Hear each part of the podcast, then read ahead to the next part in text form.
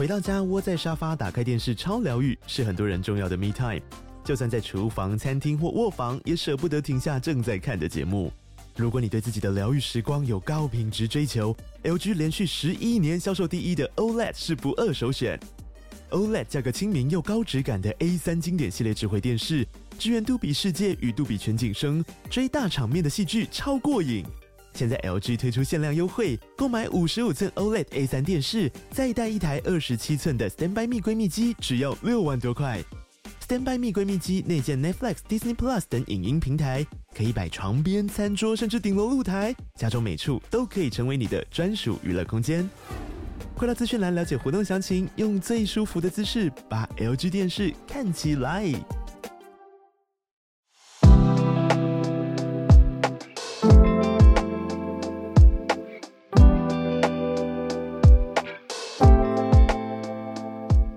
小鹿早安，大家早安。哈尔早安，大家早安。欢迎大家加入今天一月十五号星期一的全球串联早安新闻。大家早安。大家早安！选完以后 继续上班的礼拜一，没错，啊、呃，已经经过了这个周末，台湾诞生了新任总统，也就是赖清德，副总统是萧美琴。那这是我们选举出来的结果。对，那 我们我们在上礼拜六就是投票日、开票日那天傍晚做了一个直播节目嘛。嗯，呃、应该有一些听友还没有时间去看吧。我也把链接应该现在来抓一下，传到好就在我们的 YouTube 的频道。嗯，嗯现在看到呃累积的观看数已经有破一万了，但是跟我们的听友总人数还是有一些落差，所以表示有一些人还没去看，我就把链接贴过来，嗯、大家可以去。呃，连我就是不会操作 YouTube 频，完完完全没有追踪任何一个 YouTube 的我的妈妈。呃，她在当天她也打开了啊 YouTube channel，有她有看，所以我那个时候才说，讲到韩国语的时候，我才大叫，也说妈，你这一段先不要停。嗯，我们在讨论是很有可能 韩国瑜会是立法院长吗？就接下来继续看了。那个、嗯，我昨天有跟他见面嘛，然后我这个陪他吃了一个饭，然后我们在我们家附近的公园逛了一下。你知道我非常意外，我从他的口吻当中，我得知他在选前一天有看就是三个造势晚会的现场，他看电视嘛。嗯，然后他说他是一个深蓝的支持者，一直都是这个样子，嗯、他的 her whole life 都是这个样子。可是他跟我说说他看。看到柯批就是阵营支持，哇，他觉得很感动。他问我为什么这么多年轻人这么喜欢柯批他说那个气氛好好哦。嗯、然后他说他觉得很讶异，就是他这超出他认知范围之外嘛，就是同温层被他被破圈了这样子。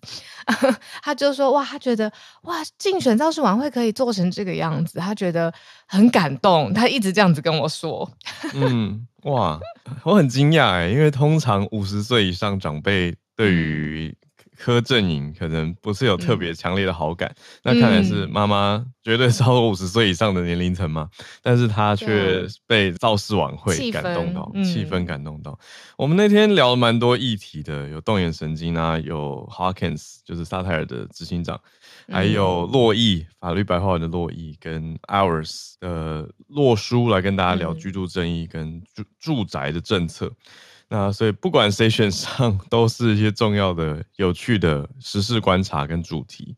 那还有跟 Charles 老师跟翠翠连线，对，对嗯，我觉得非常的丰富哎、欸，就是像制作人他之前他因为求好心切，他常常会跟我讲说说哇，他的他的直播可能会有些地方没有想到，那个地方没有想到，结果以后后果论来看，结果论来看，我觉得是非常丰富而且环环相扣的直播，所以。大家如果没有看到，然后也想知道，哎，我们到底在聊什么？比如说，我们聊了迷因政治，比如说，我们聊了三个阵营，呃，学习空战这件事情到底有没有进步啊？呃，还有聊呃，居住正义三党阵营的的政策到底哪一个对于呃研究方来说是比较一致的？还有讲到比较深深，这样算法律相关比较深的喽，就是内阁制啊，单一选区两票制啊，或者这个立委席次。呃，他设计的精神到底是什么？我觉得我自己听了都觉得哇，长知识很好听。嗯，所以大家如果还没有看的话呢，都还可以来我们的 YouTube，呃，全球串联早安新闻的频道就可以看到第一个影片。它还没有什么，还没有过时，现在还非常的热，所以大家可以来看一下。这是我们今天的社群时间，想跟大家聊的。最后一个小小的提醒，我们可以进入今天的四题盘点，就是制作人也很贴心，呃，找了一个这样子的资料提供大家参考。如果现在啊，因为选举已经结束了嘛，发现自己情绪波动有一点点大，会因为小事情。呃，比较生气，或甚至是比较难过，这是生理上面的症状，发现比较不舒服了，像是心跳啊，或是呼吸比较急促。现在呢，有一个说法是选后失落族，嗯，这个族群怎么说呢？他们如果这个症状持续两周，而且影响了正常的生活，哦，我们可以找一些专业的帮助哦。提醒大家，两周好，两周，这个礼拜如果有点失落还可以，如果到下个礼拜。的尾声都还是这么的低落，就要就医。嗯，找专业的帮助。我也有一点失落感，我不知道为什么，跟选举结果没有关啦。我觉得这是一个哇很大的一件事情啊，结束了这样啊，所以我给我自己两周的时间。选后这边有两个族群，第一个是选后失落的族群，就是如果受到太强烈的影响，影响到你的生活两个礼拜的话，就是选后失落族。嗯那另外一个族群叫选后烧虾，烧虾族群，就是因为喊太大声、太激动，所以有点没声音的话呢，要 吃药，还有服温开水。讲起来觉得有点夸张，但我觉得主要烧下族群应该都还是在造势现场的这些主持人吧。对，哦，对啊，主持人本身，你们真的太厉害了，辛苦了，辛苦了。嗯，那不管心情怎么样，我知道很多人对于这次选举的结果，不管是觉得看到一些自己不欣赏的候选人卷上，那自己很欣赏的，觉得表现很好的。落选，嗯，那大家要收拾一下情绪，因为接下来每天的生活才是正时机我们能够参与的。那如果要一直纠结已经选完的结果，我觉得没有那么实际啦。对啊，我们来讲一件很很有未来希望的事情好了，就是啊，浩尔很努力想要改变，就是呃，现在大家在听 Clubhouse 上面常会被踢出去的状况嘛，因为我自己主持到一半被踢出去，我真的是一个怒气都起来了，就是。为什么这样？所以呢，上周呢，他已经有在测试，在 Twitter Space，就是呃推特现在 X 啊、上面同步的音讯直播。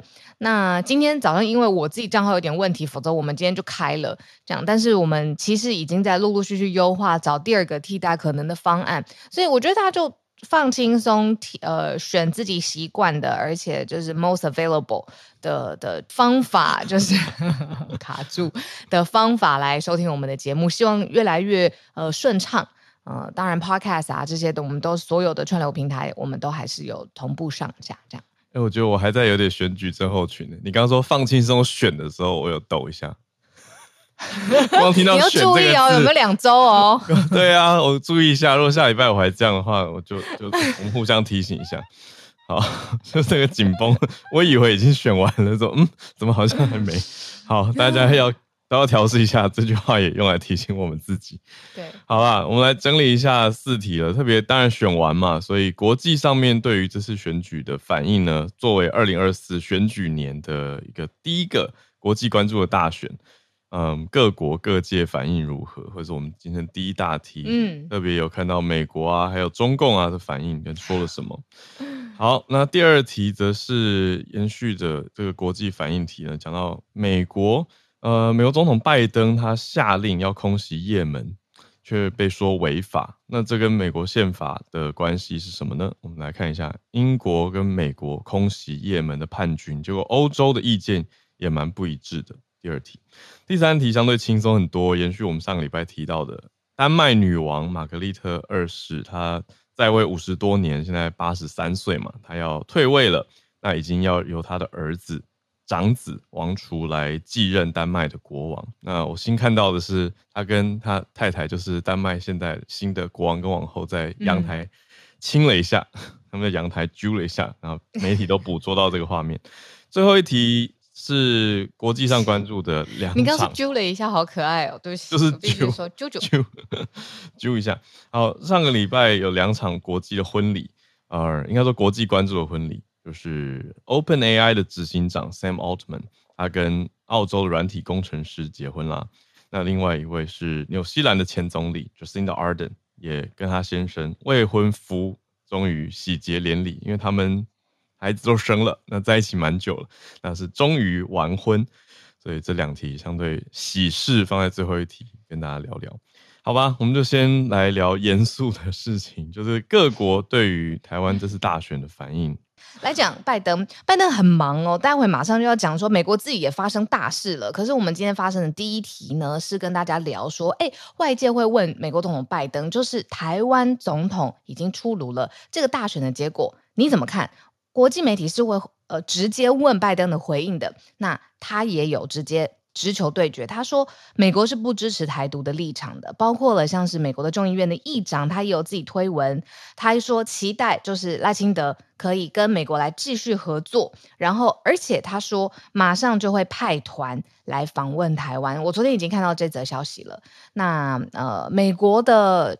立场一直都是说，呃，希望在维持原来的现况架构，甚至是一中哈一中各表啦，就是的状况之下，其实可以深化跟呃台湾的民主价值的连接，然后跟呃所有民主盟友的连接。那除了台湾之外，还有很多很多其他的国家。那只是今年是选举首战年嘛。呃，选举年，然后是台湾是首战，所以拜登他怎么表态呢？其实外界也都在看。那现在美国希望可以跟赖清德持续的合作，在呃蔡政府的基础之上呢，继续来努力，然后也期待呢，其实美国跟台湾可以把自由的这个价值、民主价值。在印太的地区更大力的推动，然后维护印太的安全，所以大方针其实并没有任何哦，好像跌破眼镜，说哈怎么会有这样子的反应出现？没有，我觉得非常维持我们对于美国的认识，而且还有对于我们外交关系的掌握。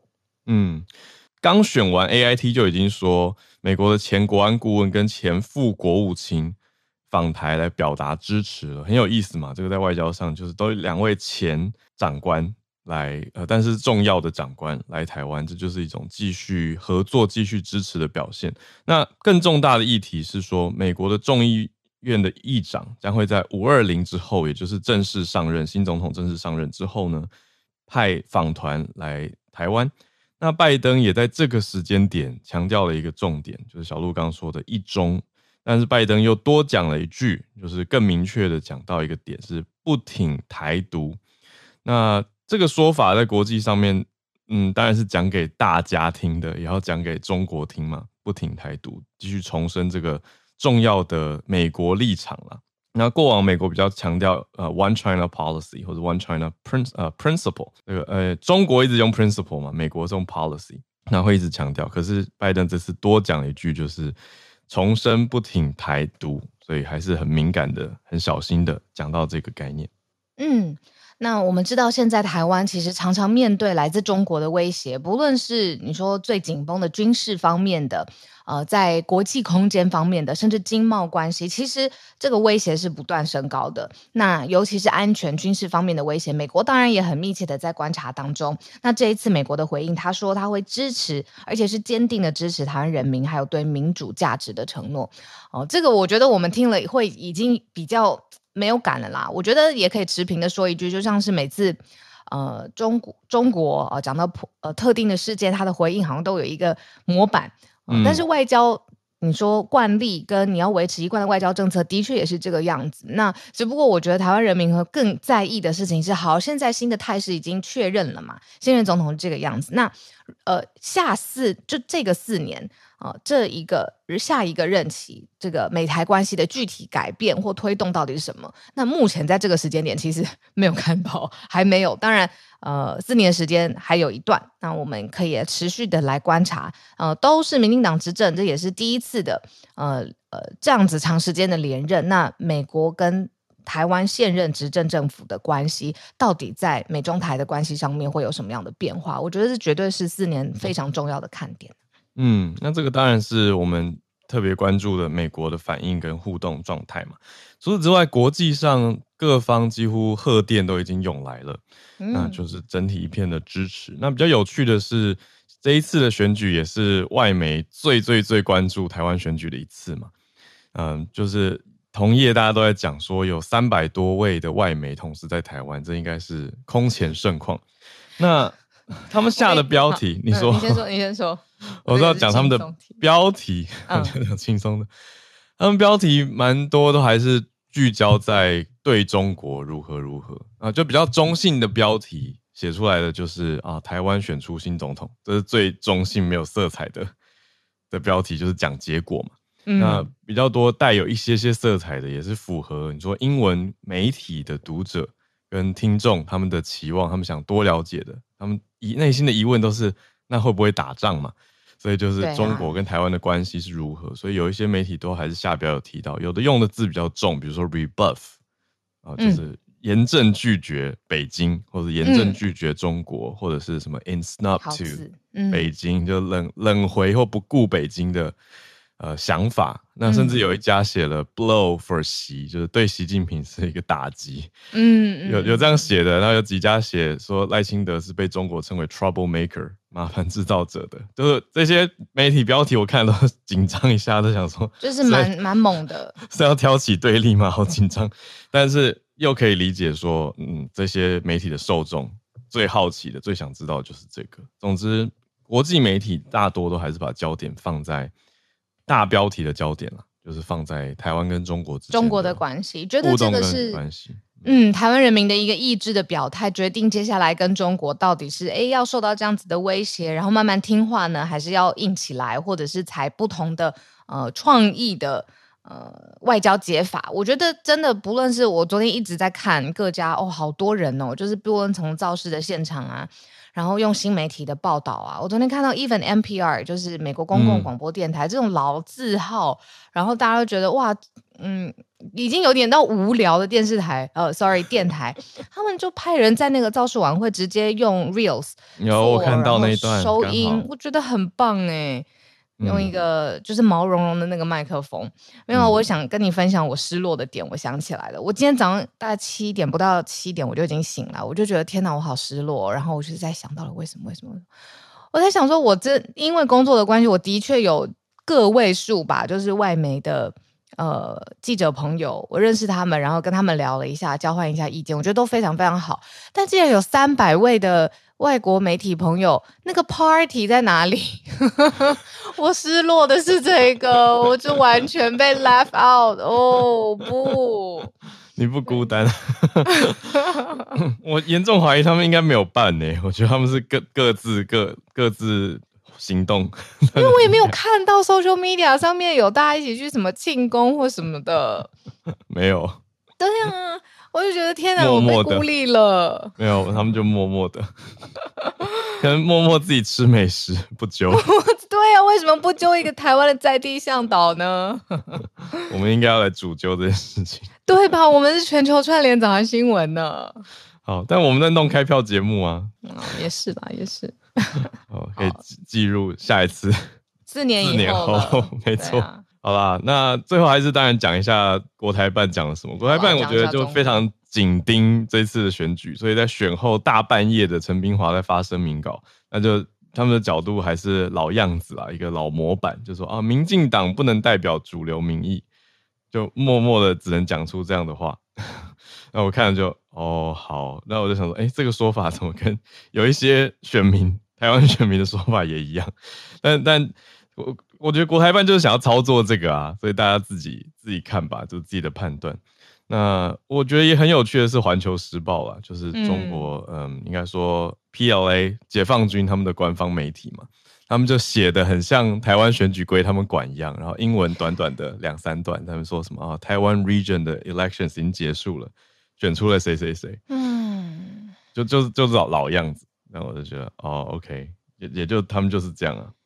但是有没有对台加大动作呢？是大家应该实际上会要更关注跟更担忧的重点。嗯嗯，我觉得中共在在神经大条或信任自己，也不会在这个时刻立刻有动作。主要是因为我这次有很明显的看到国际媒体对于哦台湾这一次在这么紧要的关头要选出自己的总统，这个报道的力度是非常大的。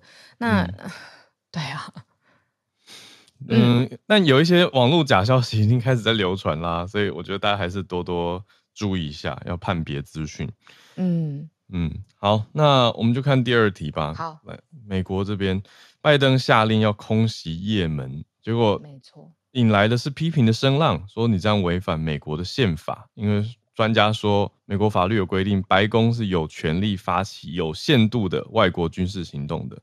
那我们就看到一些媒体整理，包括路透社有做整理哦。嗯、那拜登他到底干嘛呢？嗯、他就在十二号凌晨的时间对。对嗯，从美国跟英国的战斗机、舰艇跟潜艇，他们对于也门发动几十次的空袭，呃，就要借这个机会去报复也门叛军啊，Houthi。我们有讲过这个，呃，对于红海的航行船只这几个月的攻击嘛，那背后是伊朗在支持的青年运动。那他们的说法是说，他们在也门跟红海发动这些事情是要来回应加萨的战争。那拜登政府就跟国会通报说要空袭，可是没有寻求国会的同意。那这样子的做法就遭到了批评。嗯、对，批评是什么呢？是研研究宪法的人哦，或者是熟悉美国宪法的人会知道，以战争这件事情，在美国宪法里面的规定是国会要授权给总统，让总统可以呃作为三军统帅的这个身份。被国会授权去指挥、发动或者是下达命令，但这一次呢，当然从整个呃，这个叫什么 command chain 都是直接从呃总统这边直接受益，然后这件事情就直接发生了。所以美国宪法他认为，哦、呃，不是美国宪法，就是批评的人认为说这个是明显。呃，没有遵照美国宪法的精神。可是呢，你如果去细看美国宪法，还有第二条，他说：“哎，总统，你是武装部队总司令，你也可以在一些情况之下，在国会没有授权的情况之下，如果你是出于防卫，要立刻防护自己的国家，那这个时候你是可以使用武力的。所以，就看你从哪一个角度去切入喽。所以现在才会说是批评跟争议。不过，刚刚讲第一题的时候，就说美国出现大事嘛，我发现。除了美国关心台湾的总统选举之外啊，国内这件事情吵得非常的凶诶、欸，就是几位在呃专注报道美国国内事务的呃记者啊、媒体朋友还有媒体单位，这件事情其实后续我觉得会有很大的效应。嗯，而且现在看到批评力度蛮大的几位是民主党人诶、欸，等于是拜登的同党人士。其实就在批判拜登，他们主要纠结在意的点还是回到美国宪法第一条，就认为说战争要国会授权，不是总统自己说了算。他们觉得这是美国政治体制一个很大的制衡特色嘛。那总统权力变得太大的时候，没有人管的时候，连他同党人士都觉得不能接受。但反过来，另外一面支持拜登这次空袭也门叛军的人，他们的想法是觉得。针对美国驻伊拉克跟叙利亚的基地，还有对红海航行商船的这些攻击，是反击回击，算是防卫，所以就变成有一派人拿了宪法第一条出来，有一些人拿宪法第二条在互打，是这样子的一个概念。那宪法之外，也有一些战争权利相关的法律，呃，法律就叫做 War Powers Resolution，是一九七三年在美国国会通过的战争权利法。这个法是越战之后。对于总统权力的一个设计跟制衡嘛，嗯，他们的要求是说，没有宣战或者没有特定法律授权的情况下，军事行动要在六十天内终止。所以这也是另外一个要注意的时间。嗯、这次时间以这一条法律来说的话，你不能超过六十天嘛。嗯，那而且发动以后四十八小时内还要赶快跟国会提报告，来说明为什么要这样子行动。那到底？根据是什么？那敌方行动的估计范围跟持续时间等等，嗯，国会还是要对整件事情或战争相关的事情有觉得很大的制衡权。嗯，那我们了解他现在整个制度的设计之后，我们就看到过去其实也有这样子的例子，类似的例子。拜登不是唯一一个这么出格，就是哇，怎么忽然之间就发动的总统？如果你看川普或甚至奥巴马，其实他们任内都有没有经过国会授权，然后就。展开呃军事行动的例子，二零一一年的时候，当时总统是奥巴马，他授权对格达费的，呃，当时是格达费统治利比亚嘛，他就是发动对利比亚的空袭。嗯、那后来呃，奥巴马当然他现在都还接受蛮多的访问，他就有说这是他任内做的最错误的决策之一。呃，因为格达费被推翻了之后，反而让呃利比亚长期的陷入了一个不稳定的呃权力真空，然后所以各家呃各家制衡啦，就是互相长期不稳定的一个状态。那到了二零二零年，呃，美国总统是川普，嗯，川普也在呃没有跟国会通报，也没有得到国会授权的状况之下呢，呃，去下令攻击巴格达的机场。他当时是击杀伊朗革命卫队圣城部队的一个指挥官苏雷曼尼。嗯、那之后国会还呃推出法案说要制衡总统的这样子的权利，但是他就是。动用他当时总统的呃否决权，让这个、嗯、呃否决就过了这样子，所以呃也不是只有呃拜登一个人做过这样的事情，但是这三起就包含拜拜登这一起，其实都造成了不小的舆论讨论跟反弹。嗯，对啊，刚讲到这两个都是美国近代历史上面很重要的几次类似的案件，所以事件了，所以这次拜登的事件也是。那如果我们把眼光拉到欧洲的话，也发现欧洲国家对于这次英美一起来空袭也门叛军的行动，呃，大家的反应不一，耶，不一定全部都支持。比如说，意大利、西班牙跟法国，他们就没有参与这次的攻击，也没有签署十个国家一起签的一个攻击辩护声明。那就凸显出来说，诶，欧洲对于这一次事件，还有对于伊朗青年运动、也门他们的想法回应是不同的。那比较支持的有荷兰、澳洲，诶，又这个又离开欧洲了。好，那另外还有加拿大跟巴林，嗯嗯，那在欧洲方面还有支持的有德国、丹麦，嗯，这些都算是欧洲国家。那他们都是比较支持这次的攻击，所以大家的反应也不太一致。诶，讲到丹麦，嗯，我们第三题刚好也选到了丹麦，这个我们也很少聊到的国家。对，呃，第三题我们特别要跟大家聊的事情，丹麦女王。呃，逊位，然后王储继位了，他现在是丹麦的国王。呃，因为退位的关系呢，这个丹麦女王的儿子就自动成为了现在丹麦国王。他的名字呢是佛瑞德里克十世，Frederick the Tenth。对，佛瑞德里克佛 瑞德里克。是的，我注意到一个比较特别的是，丹麦过去王室的习惯或传统都是。你做到年事极高极高，那都已经不太能施行朝政 这样子的情况才会退位。可是丹麦女王比较特别，因为她现在身体看来还蛮硬朗，虽然年年年纪是高的八十三岁，但她觉得她要休息了，所以她算是宣布退休退位，呃，让位给自己的儿子五十五岁的儿子。那不久前，他儿子的儿子就是他孙子也才刚满十八岁，嗯嗯、呃，所以他们。家族等于是一起在丹麦历史上又写下了一笔，因为我还看到媒体追溯报道说，在上一次是十五世纪，丹麦王室有类似这样提早退休或退位的事情。那比较特别是玛格丽特二世是这个女王，她也是英国已已经已故的英国女王伊丽莎白二世的表妹，那、嗯、他们是 亲戚关系。这个我刚才说的这个佛瑞德里克 Frederick 啊，他其实过去的生活蛮呃充满变化跟转折的。在他年轻的时候、年幼的时候，他常常认为，因为父母双亲都是皇王室重要要角嘛，他觉得备受忽略，所以过着比较用比较传统的眼光来看，他比较放荡不羁吧。比如说 party 啊，或者是那是大概三十年前的事情，对。后来，他用他的一个假名在美国哈佛大学就读，然后呃，当然受了很好的教育的训练，然后可以说英文、法文跟德语。接下来呢，又在丹麦接受了三军的训练，所以他好像有一个真正成熟跟转型的阶段，然后变成了是一个非常爱家，而且很展现他的领导力的一个这样子大的转折，所以蛮特别的。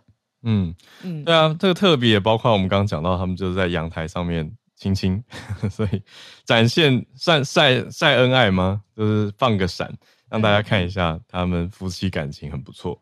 嗯、那在这一次的，因为我们上次讲到的是女皇她的新年演说嘛，她就已经宣布预告了。那现在是正式一月十四号已经退位，由她的长子，就是呃 Prince Frederick，现在变成了国王。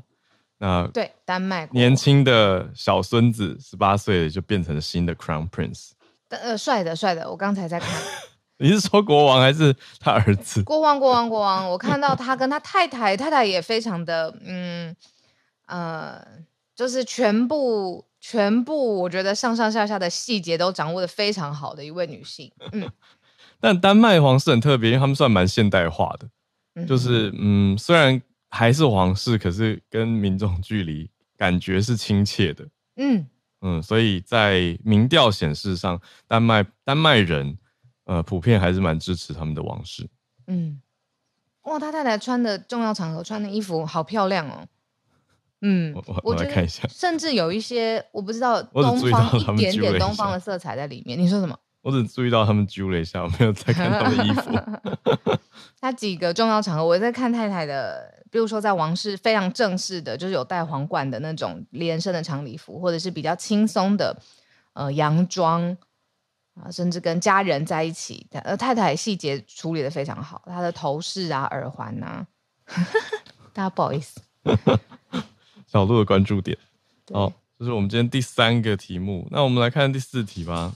嗯，好，第三题讲的是王室的变化，嗯，只是因为在讲刚好国王跟皇后，所以感觉接第四题也很顺，就是在讲婚礼啊。第四题是看到 Sam Altman，就是 OpenAI 的执行长，我觉得一直很特别的是，嗯，媒体没有特别一直在。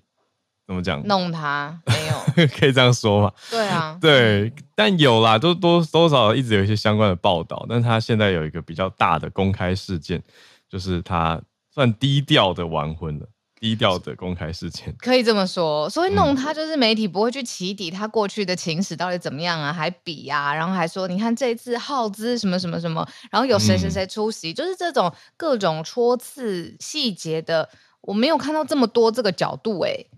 真的是相对少，有真的很有可能是他自己保护的非常非常好，非常低调的人，然后公开的资讯让大家取得不到，也有可能。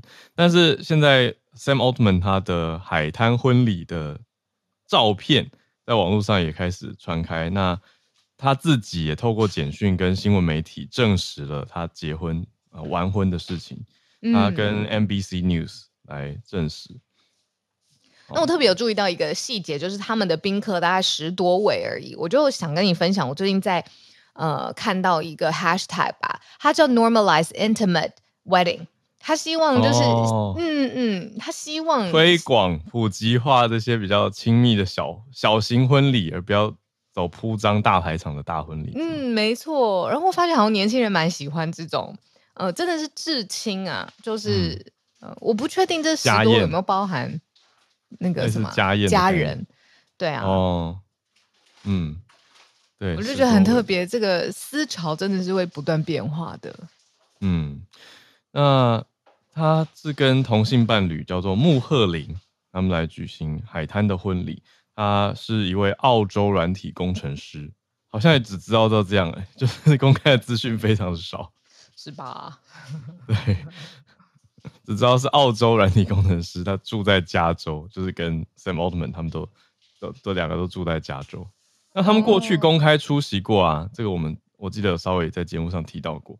他们在白宫之前国宴接待印度总理莫迪的时候，呃、有邀请 Sam Altman，那 Altman 是有 Plus One 有携伴出席。嗯、那当时是交往对象嘛，那现在是正式完婚。穆赫林这样，嗯嗯，他的 partner，嗯嗯。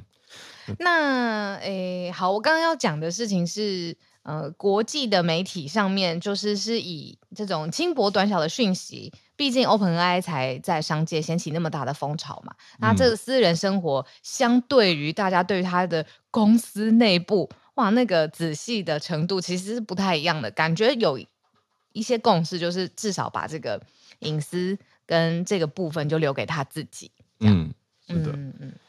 对你这样一说，之前 OpenAI 的风波事件非常非常的细，啊、还有关系图都出现在网络上。啊、嗯，好，那另外一则我跟大家分享，上个礼拜的国际的婚礼是纽西兰前总理，嗯，Jacinda Ardern 跟他的呃 long-term partner 叫做 Clark Gayford，呃，终于完成了结婚仪式。那也是看起来比较小规模的婚礼。那他们在纽西兰完婚嘛？那本来他们在二零二零年那个时候就想要举办结婚仪式了，可是因为 COVID 的关系，所以就往后拖延到现在。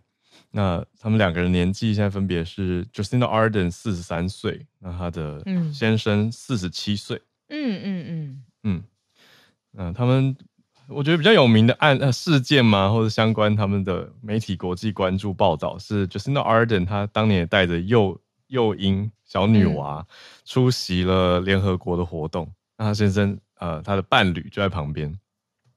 所以是很难得带着一个小 baby 一起进到国际大会的一个国家领袖。嗯，我觉得人现在感觉好像会，呃，expect 自己的生命会更长，所以你说四十几岁、五十几岁再结婚。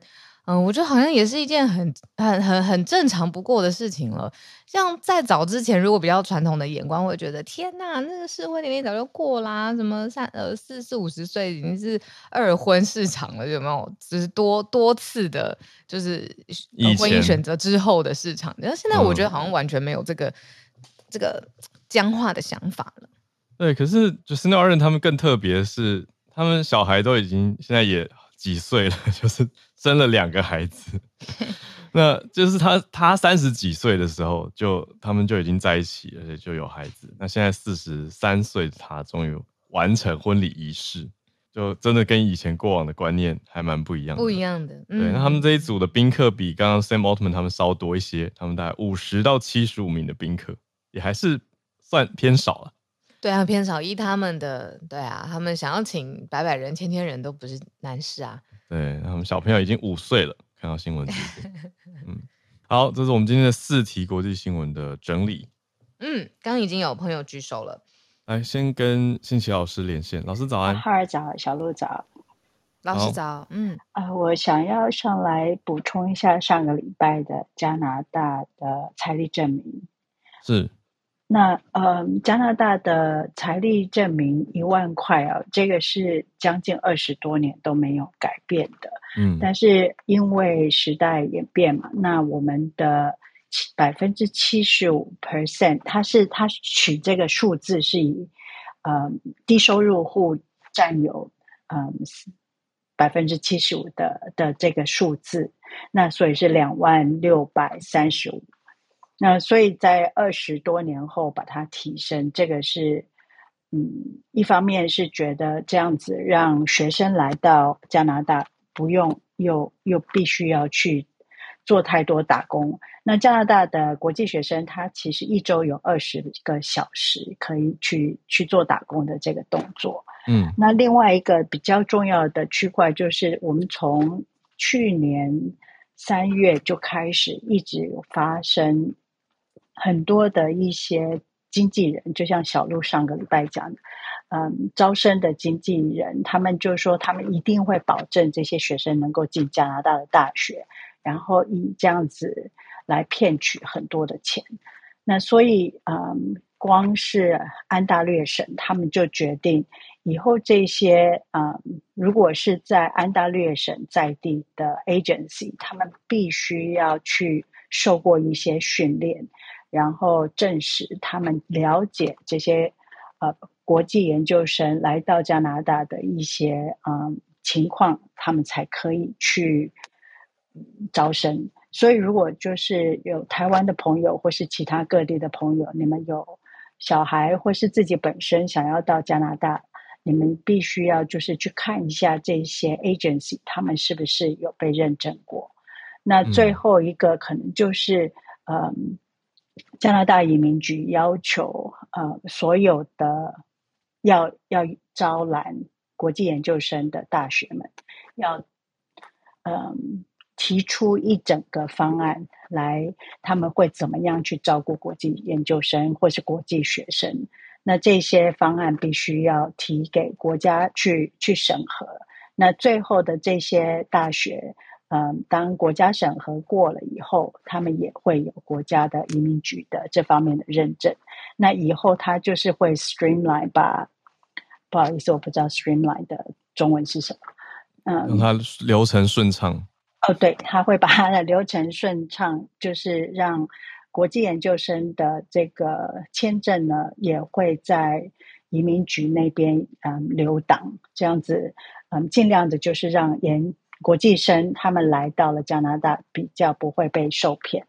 嗯，过去的到到目前为止，今天早上的新闻，我们有八十万的呃国际研究生在加拿大。嗯、那这这些加拿大的国际研究生，其实他们当初来，他们也会觉得，如果有了毕业证书，加拿大的毕业证书，他们留下来拿到了。嗯，永久居留证的方式可能会比较机会会比较高，那这些都还是目前正在进进行时，我就想说上来跟大家报告一下，谢谢。嗯，谢谢信奇老师。我这边有收到有听友他们刚好帮家里小孩子办，呃，我看是去留学，去多伦多留学，所以有回应到我们上个礼拜的一些消息，讲的是说他们在申请的过程里面注意到的跟了解到的是。你如果给小孩放，比如说七十万在户头里面，还是申请不会通过哦，嗯，因为加拿大政府现在面临到非常多人来留学或者是游学打工之后，还是会想要留下来申请当地居留嘛，就是办枫叶卡，所以他们要确认的是家长的可运用现金再更多一些，那最好你还有，对你最好还有房地产的证明，就是主要强调的是说你念完书会回台湾。那他们就会比较顺利，让你放心。怕不要你留下来抢工作？诶、欸，讲直接一点会是那样，可是他们没有这样说，嗯、只是呈现出来的态势是说移民的人口蛮多的，那也看起来有太多人想要申请，所以他们现在审核会变得比较严格一些。嗯、那也符合我们在讲的这个提高了，嗯，你说那个财力证明的标准跟门槛。嗯，我我我可以补追补充最后一点，欸、就是。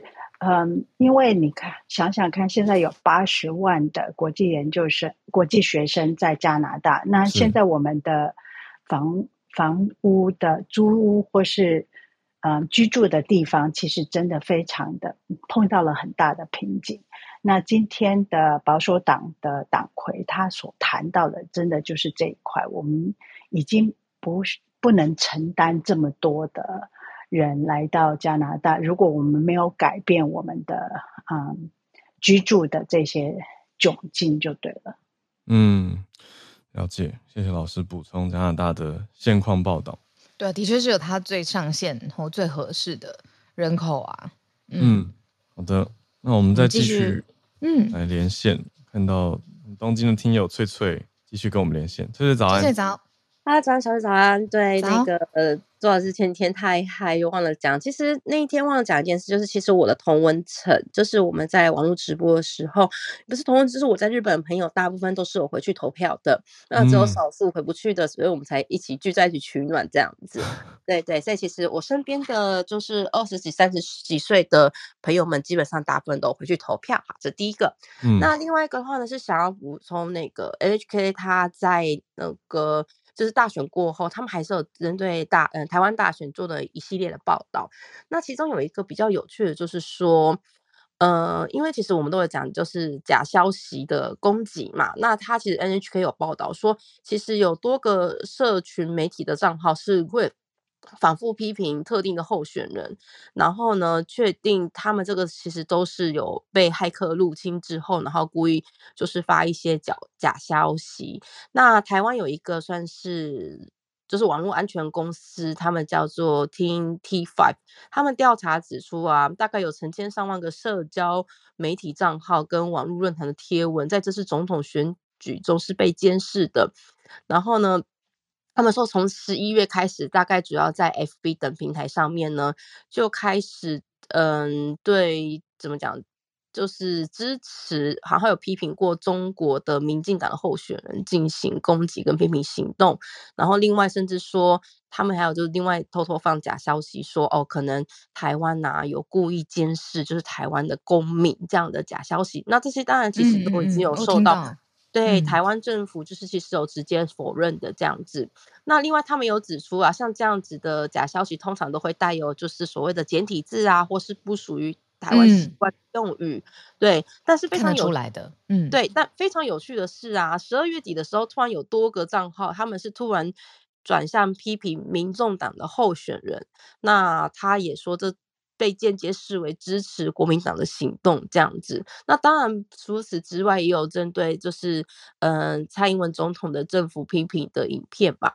那确定这些影片在经由这一个台湾的呃网络安全公司就是分析之后呢，他们应该是经由台湾的路由器，就是像 VPN 那一些，然后呢被就是骇客攻击之后把它散播在网络上的。那其实这些应该都被认为是中国支持的骇客集团所做的这样子。那其实这一个 Team T Five 的最高负责人他也表示说，我们。觉得他们有非常就是高度判定说，其实这一些行为都是嗯、中国的行动，而且他们也试图从当中去吸嗯推广中国文化，吸引亲中的人，然后鼓励嗯投票支持中国的候选人。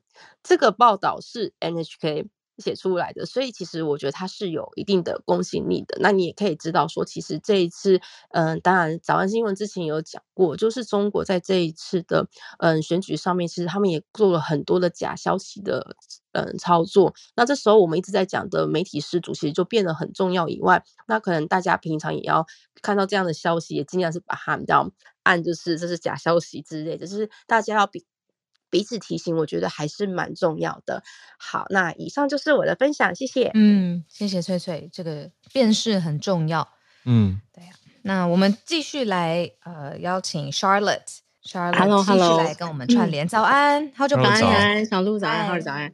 不好意思，我感冒还没有完全好，所以希望待会不会咳嗽。但是呀，我先想说，今天刚好有空跟大家分享一下美国的。啊，关于杭特拜登的消息，那 大家、嗯、对，没错，就是拜登总统的儿子。那拜登总统其实他，我不知道大家知不知道，他的大儿子其实过世了，然后他的小儿子从上一届的总统大选就被嗯、呃、右派跟共和党还有川普的支持者，其实就是那个时候就已经很大量的传说很多他呃在拜登总统担任副总统时期有很多案件这样，嗯，那那个时候一直都没有嗯比较具。具体的这些程序，那 刚好大家 已经关注完美呃台湾的总统大选，可以可以看见说，接下来是美国的总统大选开始要紧锣密鼓的啊、呃，我觉得是要开始，就是有点像选战要开始，在美国这边，二零二四进入二零二四年嘛，然后我们是十一月要选举。所以我可以想见，就是接下来关于啊美国总统的各种攻防会非常的激烈，这样。嗯、那所以呃，今天我看到路透社就是呃法律相关的这个头条，就是他就放了杭特拜登。那主要是啊、呃、众议院，嗯，尤其是呃共和党啊、呃，他可能有司法委员会跟一个有两个委员会，两个 committee 啊、呃，那他们的主席跟代表，原则上他们给了杭特拜登一个正式的传票。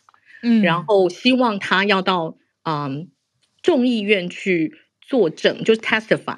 嗯，那做这个内容关于什么呢？关于说他们其实是指控指控拜登白白宫的拜登，就是原则上是一个跟 impeachment 有关、跟弹劾案有关的，就是说拜登总统在他担任副总统时期，他的家人有没有利用其权势啊、呃、做一些不适当的。任何的行行为，那这些行为包含什么？包含除了当然，在上一次总统大选的时候，是很多是指说，杭特拜登跟中国这边有很多投资啊交易，这是一种。那现在是还有呃相关，比如说，例如在加州法院，其实杭特拜登还有案件在进行的，就是他有所谓他避税逃税，在德拉瓦州有那种他呃吸毒，然后持有毒品。然后呃，就是可能类似，就是利用权势有没有，就是有没有摆平就这些事。另外是有没有利用副总统的呃职位啊、呃？除了帮他摆平一些事以外，就有没有利用副总统的职位啊、呃、，involve 在某一些所谓的 transaction 或者是嗯，呃、就是交易、嗯、对，或者是说不正的行为。因为其实是需要很多是需要做利益回避，或者是就是那个界限上。